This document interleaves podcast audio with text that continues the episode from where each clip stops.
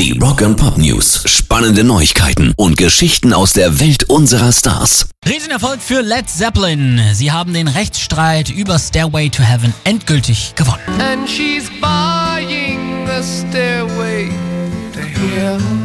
Fette sechs Jahre ging es vor Gericht hin und her in der klassischen Ricola-Frage. Wer hat's erfunden? Ja, die Frage, ob Jimmy Page das Riff von Spirits Taurus abgekupfert hat, wurde jetzt zum wiederholten und diesmal auch endgültigen Mal abgeschmettert und damit gehört ihr wohl größtes Werk auch endgültig und für immer Ihnen. Rock and Pop News. Und diese Nachricht ist derart lustig, dass man es kaum glauben kann. Schmusesänger Michael Bolton hat 1982 bei Black Sabbath vorgesungen. Also jetzt nur mal, damit ihr euch nur mal fürs Ohr, ja? Black Sabbath ist das hier.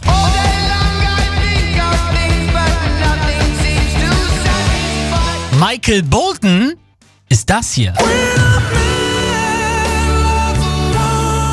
So, wie das zusammengehen soll, weiß kein Mensch. Das sagt auch Black Sabbath Mastermind Tony Iommi. Sie haben sich dann für Deep Purple Frontmann Ian Gillen entschieden, auch wenn der sich an sein Vorsingen nicht mehr erinnert, weil er rotzevoll war. Aber das passt von der Attitüde auch tausendmal besser zu Black Sabbath als das hier. Stellt euch das mal vor, um Gottes Willen. Pairs Rock and Pop News.